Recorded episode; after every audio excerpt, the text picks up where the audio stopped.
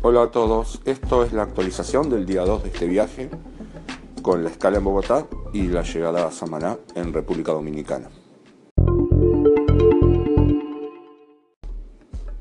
Como les contaba en el día 1 de este viaje, en el episodio anterior, el viaje había empezado un poco accidentado porque habíamos tenido una demora en Buenos Aires del vuelo de Avianca, que tenía que ir primero a Bogotá y después a, Santo Domingo, que salió con alrededor de 10 horas de retraso.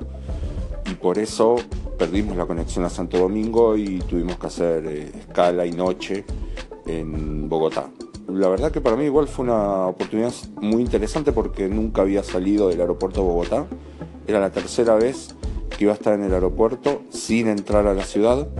Así que estas 12 horas que pasé en Bogotá fueron una oportunidad interesante para ver al menos algunas cosas del centro histórico. Obviamente tengo que volver porque la ciudad me pareció muy interesante y con un montón de cosas para conocer, pero bueno, lo que aproveché para hacer es una especie de escapada, visita etnográfica, por decirlo de alguna manera, al supermercado, donde pude recorrer algunas de las góndolas buscando algunos productos que, siempre me interesan. lo primero que, fui a buscar fue harina para arepas y encontré que había unas cuantas variedades, así que bueno, se dan conmigo unos paquetes de harina para arepa integral, de choclo y de eh, maíz amarillo, que no, no, había probado. Así que bueno, después comentaré cuando las haga en Buenos Aires. Eh, nos quedamos en el Hotel Tequendama que era un hotel que a mí me pareció que era muy viejo por la ambientación que tiene, pero después preguntando a los empleados me dijeron que el hotel tenía 20 años.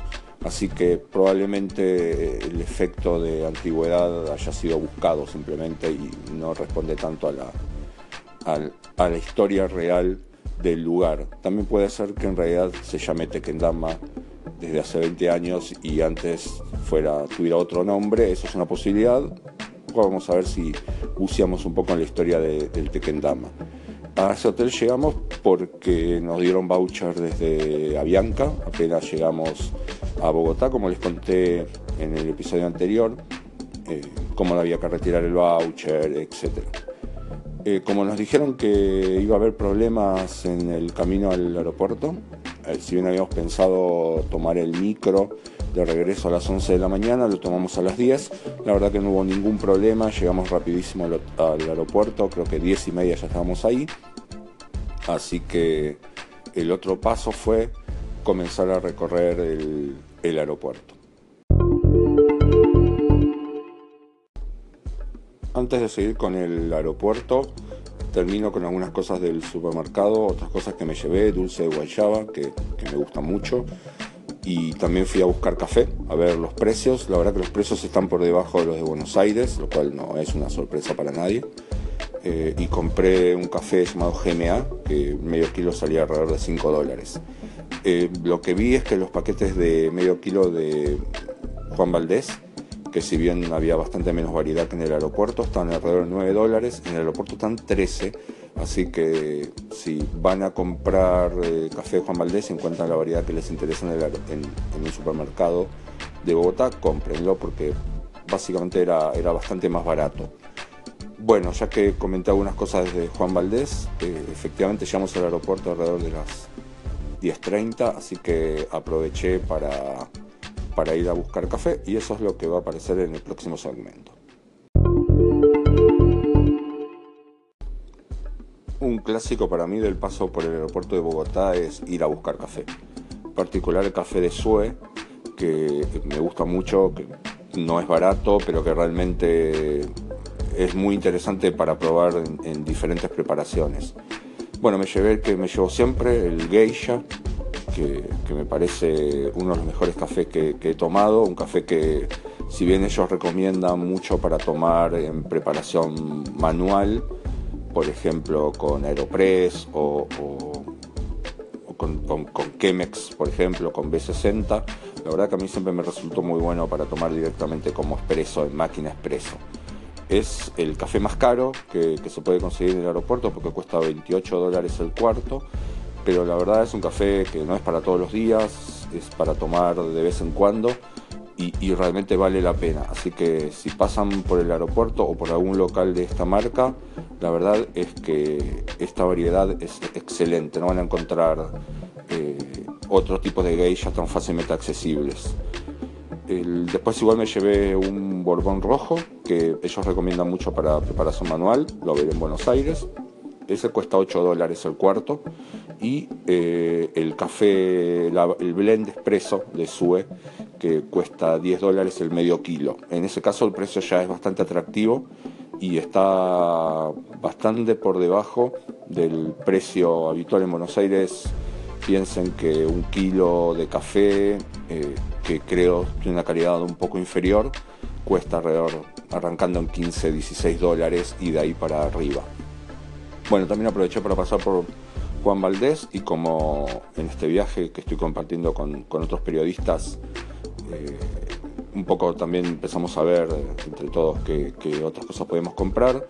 Eh, para probar los distintos cafés, bueno, compramos tres cafés y pedimos que nos identificaran el grano, entonces compramos eh, un café con Huila, un café con Sierra Nevada y otro café con Nariño, que son tres variedades de, café de Juan Valdés que tienen denominación de origen. Y la verdad que eran bastante diferentes, el nariño era bien suave, eh, probablemente el Huila es el que tiene el, es el más aromático y además me parece que es el, más indicado para, hacer con espresso. Y el Sierra Nevada un poco, un poco intermedio. El costo salen 13 dólares los paquetes de, de medio kilo, perdón, y Santander, que es una de las variedades de origen, eh, ese lingo se consigue en paquetes de kilo y cuesta 22 dólares. Es un poco más caro, como les contaba recién, del precio que se consigue en los supermercados de Bogotá, pero hay mucha más variedad del que van a encontrar, por ejemplo, en un supermercado como Éxito.